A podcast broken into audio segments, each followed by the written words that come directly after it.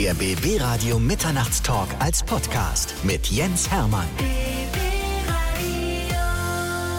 Bei mir ist Malte Schatz. Er ist einer der besten und erfolgreichsten Veranstaltungsmanager in Brandenburg. Herzlich willkommen bei mir. Herr Jens, ich grüße dich. Ich freue mich, dass du da bist, denn du hast zum einen den Filmpark Babelsberg, den du verwaltest oder betreust und zum anderen die Eldorado Westernstadt, also zwei richtig fette Blockbuster in diesem Land Brandenburg, zwei große Attraktionen. Absolut richtig. Ich würde das Wort verwalten gerne verwandeln wollen in bespielen oder mhm. bespaßen. Also es ist ja ein super cooler Themenpark, beides. Der Filmpark ist ein Park, der seit vielen Jahren etabliert am Markt ist und natürlich eine lange, ruhmreiche Geschichte so ein Stück weit mitnimmt aus dem ganzen Themenkomplex rund um die Medienstadt und um den Standort Babelsberg, der legendär ist für den Filmschaffenden. Und die Westernstadt ist ein Traum für alle Kinder und Abenteuerlustigen, weil es halt ein mega liebevoller Park ist, der mit tollen Shows aufwartet, der auch so ein bisschen Geschichte rund um Amerika erklärt, die Freiheit, den großen Westen und alles, was dazu gehört, einen echten Indianer. Es schlägt für beides mein Herz. Herz und ich habe da einen, einen, super coolen Job, den ich äh, mit maximaler Leidenschaft und Freude jeden Tag aufs Neue beginne. Also ich glaube, bespaßen trifft es dann sehr gut. Ja. Erlebnis und Themenpark trifft ja für beide zu. Du bespaßt sie beide nebeneinander her und insofern beginnen wir mal mit dem Eldorado. Eldorado Westernstadt in Templin. Viele kennen das, aber es gibt einige wenige, ich weiß nicht, wie es passieren kann, die das Eldorado noch nicht kennen. Vielleicht kannst du es ganz kurz mal beschreiben, dass man sich da ein Bild machen kann. Ich gehe mal davon aus, sie kennen es, haben nur noch nicht die Zeit gefunden, da hinzukommen. Aber ähm, so, ja. es ist absolut lohnenswert, eine Reise in den Wilden Westen anzutreten. Wir haben früher mal spaßhalber gesagt, es ist die schnellste Reise in die USA und man muss noch nicht mal über einen großen Teich fliegen. Also der Wilde Westen äh, beginnt im Prinzip in Templin und ähm, die Abenteuerreise dann so ungefähr ab Oranienburg, je nach Straßenverhältnissen. es ist eine Westernstadt aus dem 18. Jahrhundert, eine richtige richtige Main Street mit allem, was dazugehört. Es gibt also einen Saloon und es gibt eine Bank und die ganze Kulisse wie aus einem Westernfilm. Wir verkaufen das Image und das kommt auch gut an. Ja, es ist tatsächlich keine Kulissenstadt, sondern es ist alles komplett gebaut worden. Und so wie du es gerade gesagt hast, hast du die Main Street klassisch staubig. Da gehst du durch. Du hast links und rechts Gebäude vom General Store über einen Barbier, über die Bank hin zu den ersten Restaurants. Dann auf der gegenüberliegenden Seite hast du den riesigen Saloon mit einer fetten Concert Hall. Also man will das gar nicht glauben, aber im Eldorado gibt es eine riesige Halle, wo du super geile Veranstaltungen machen kannst mit Platz für 600 Leute. Aber eben alles mega liebevoll gemacht. Das Detail bis ins Kleinste hinein durchgeplant. Und ich komme da rein und habe da jetzt die vergangenen zwölf Jahre eine Riesenzeit verbracht und ich entdecke jedes Mal noch was Neues. Also wenn ich da durchgehe oder auch Freunde, Bekannte, Firmen, Kunden und egal wen da durchführe, ich erlebe jedes Mal aufs Neue diese mega geile Faszination, die in diesem Ort steckt. Und das rüberzubringen und den Leuten nahezubringen, das ist so ein bisschen meine Aufgabe, weil es einfach auch, es ist schön. Und du siehst auch, wenn die Leute kommen, dass das Leuchten in den Augen. Du wirst eingezogen in so eine magische Welt. Du kannst das Telefon wegschmeißen und sagen, ich bin jetzt hier sechs Stunden lang im Wilden Westen und äh, genieße die ganze Zeit den Flair der Stadt, diese Atmosphäre, die Freundlichkeit der Leute im Umgang miteinander. Ich habe die ganzen verkleideten Leute, die da rumrennen und dazu genieße ich super coole Shows, kann mit einer echten Postkutsche da durchfahren, kann natürlich klassische Goldnuggets schürfen, also dieses ganze Portfolio rund um den Themenpark und das lohnt sich, das Ding einfach mal zu erleben und man muss sich dann auch mal frei machen von Dingen, die man möglicherweise darüber gehört hat. Hinfahren, selber erleben und ich garantiere euch, das Erlebnis ist richtig cool. Das ist es. Also man reist 200 Jahre zurück. Das Handy braucht man eigentlich normalerweise nicht, außer vielleicht um ein paar schöne Fotos einzufangen. Und die bekommt man wirklich an jeder Ecke. Weil es ist einfach so unglaublich. Man kann da übernachten. Man reitet zwischen echten Cowboys hin und her. Da wird auch geschossen. Gibt eine Stuntshow. Also es ist richtig toll. Nicht mit scharfer Munition natürlich. Keine Sorge. Wir ballern, das tun wir, weil es also auch irgendwo gehört zum Wilden Westen ja auch dazu. Ich meine, ich sage immer, das ist so ein, so ein Klientel, das wird nie aufhören. Weil neben der Abenteuerlust des Wilden Westens kommen ja auch glücklicherweise immer wieder Kinder nach und irgendwann spielen die Cowboy und Indianer. Das ist vorprogrammiert. Und dann denen beizubringen, nee, aber eine Waffe oder ein Bogen, das geht heute nicht mehr. Das ist, nee.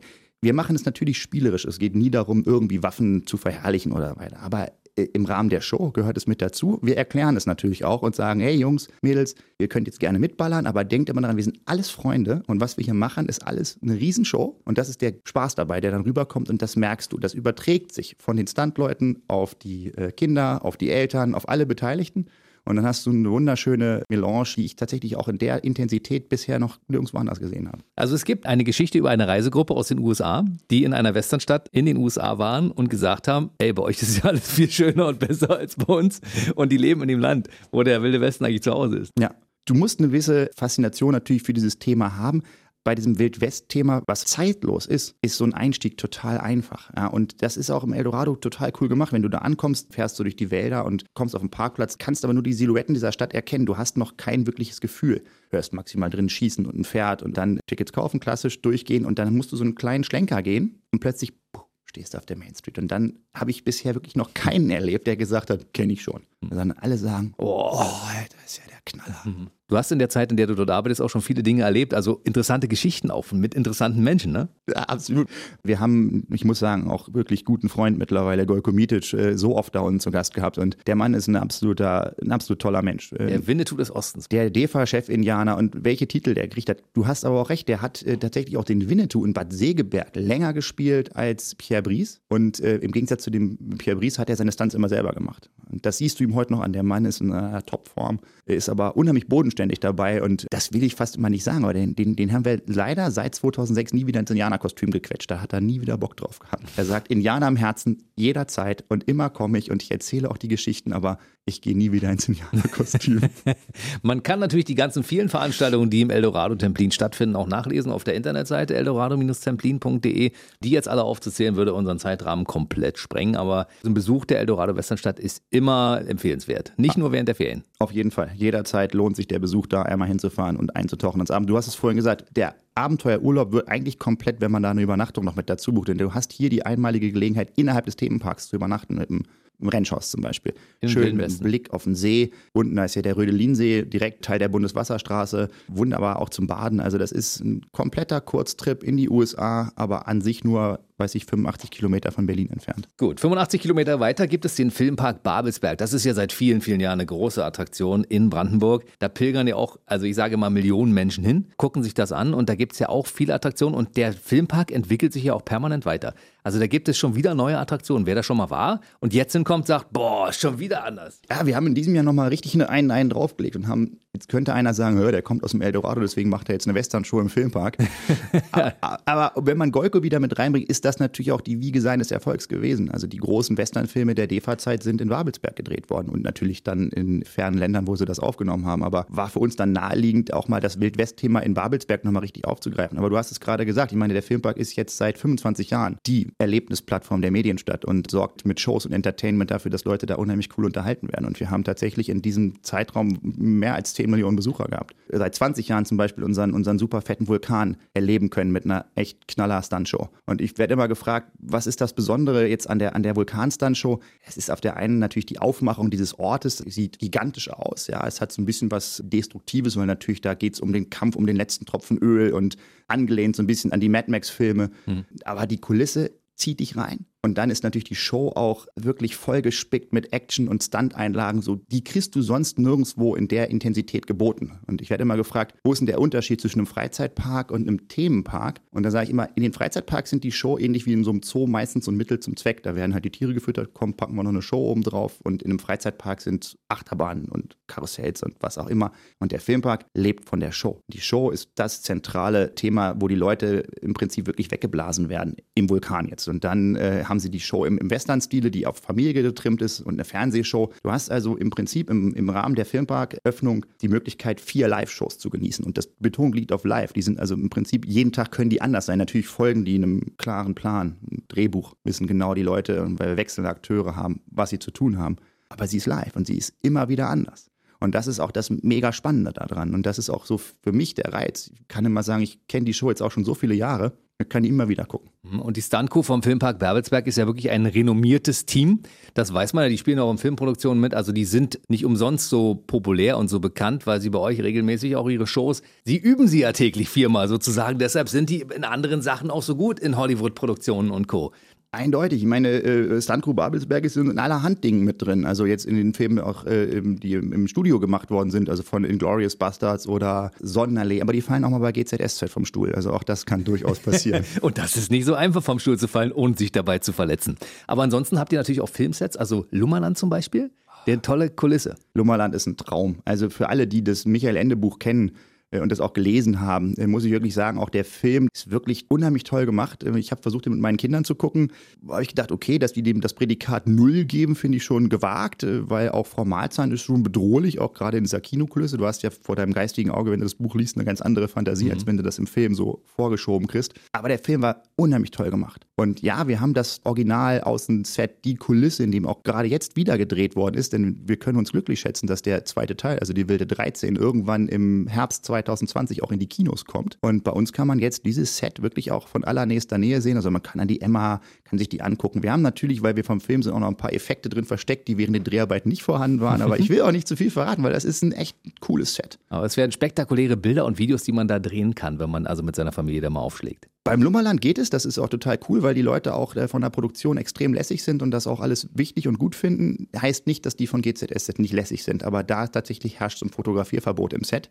was schade ist, weil es natürlich auch total toll ist für die Gäste, dass sie da durchgehen können und sich das angucken können. Und natürlich nach wie vor, diese Serie ist ja wirklich ein Wunder, dass die seit, ich weiß gar nicht, wie lange die läuft, so konstant fette Zuschauerzahlen hat. Und wir haben die Möglichkeit, dieses Original-Außenset im Rahmen der Filmset-Tour den Leuten auch zu zeigen. Und manchmal hat man echt Riesenglück und dann wird auch noch gedreht und dann darf man da auch noch zugucken. Also das ist schon was echt Besonderes. Und das Schöne ist ja, dass die GZSZ-Schauspieler regelmäßig auch immer, ich glaube, am Wochenende regelmäßig vorbeischauen, um Autogramme zu geben. Also für die Fans ist das ja so ein Mecker, da pilgern die alle hin. Immer sonntags äh, gibt es wechselweise, ich meine, einer ist gesetzt, Joe Gerner ist gesetzt, der ja. Mann ist GZSZ und alles andere, nein, Spaß beiseite, dann rankt sich nicht um ihn, aber er ist natürlich so die Galionsfigur. Ne? Galionsfigur. Ja, ja. Mhm.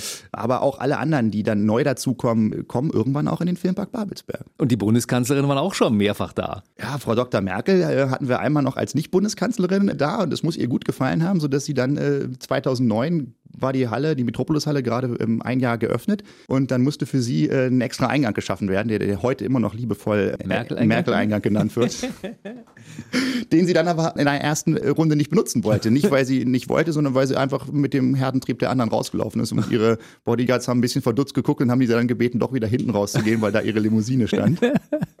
Frau Merkel wieder zurückkommen. Aber es muss ihr auf jeden Fall gut gefallen haben, sonst wäre sie nicht zur Wiederholungstäterin geworden. Davon gehe ich schwer aus und ähm, wir haben auch immer wieder die Band Bandbreite der politischen Parteien äh, Fehlback zu Gast gehabt. Aber nicht nur die Parteien, sondern auch die Promis dieser Welt geben sich da die Klinke in die Hand. Ich sage nur, Bambi-Verleihung war ja mehrfach auch in der großen Metropolis-Halle. Wir hatten es zweimal, den Bambi. In 2009 und 2010 ist der Bambi dort verliehen worden. Und das ist schon ziemlich cool gewesen, auch die ganze Aufmachung drumherum zu sehen. Jetzt nicht nur diesen Glamour-Effekt, sondern auch, wenn du mhm. siehst, welche Zahnräder da alle ineinander greifen, von Licht und Technik und äh, Aufbau, Mobiliar, Catering. Also dieses ganze Zusammenspiel, was dann kommt, das war schon hochimposant. Dann hatten wir den legendären Bundesvision Song Contest von Stefan Raab ja auch mhm. da. Das haben wir immer noch Subway to Sally zu verdanken, die das ja vorher gewonnen hatten, mhm. meine ich, glaube in Berlin und dann gesagt haben, die durften sich dann immer die nächste Stadt aussuchen und haben gesagt, naja, logisch, Potsdam, hallo. Ja, Filmpark natürlich. Filmpark, Yippie. Erste Adresse, ne? Und das war, das war sehr cool. Und da habe ich auch noch eine schöne Erklärung. Da stand ich nämlich mit Stefan Raab und Elton am Tresen und äh, die beiden hatten sich bei mir dann platziert. Ich habe tatsächlich an der Bar gearbeitet und gezapft und hatte die Gelegenheit, mit den beiden so ganz entspannt zu plauschen. Und das war unheimlich cool. Die hatten beide eine dicke Zigarre in der Hand. Das sind wahrscheinlich zu viele Sachen, sollte man nicht verraten, aber die waren extrem gelöst. Und dazwischen rannte ein gewisser Herr Peter Fox rum, äh, der das damals nämlich gewonnen hat und danach dann äh, entsprechend auch volle Kanne durchgestartet ist wir hatten einen schönen, spaßigen Abend miteinander. Also ich glaube, so Veranstaltungsmanager in den verschiedenen Locations, also in Eldorado beziehungsweise im Filmpark Babelsberg zu sein, hat auch Vorteile. Malte Schatz ist nämlich bei mir.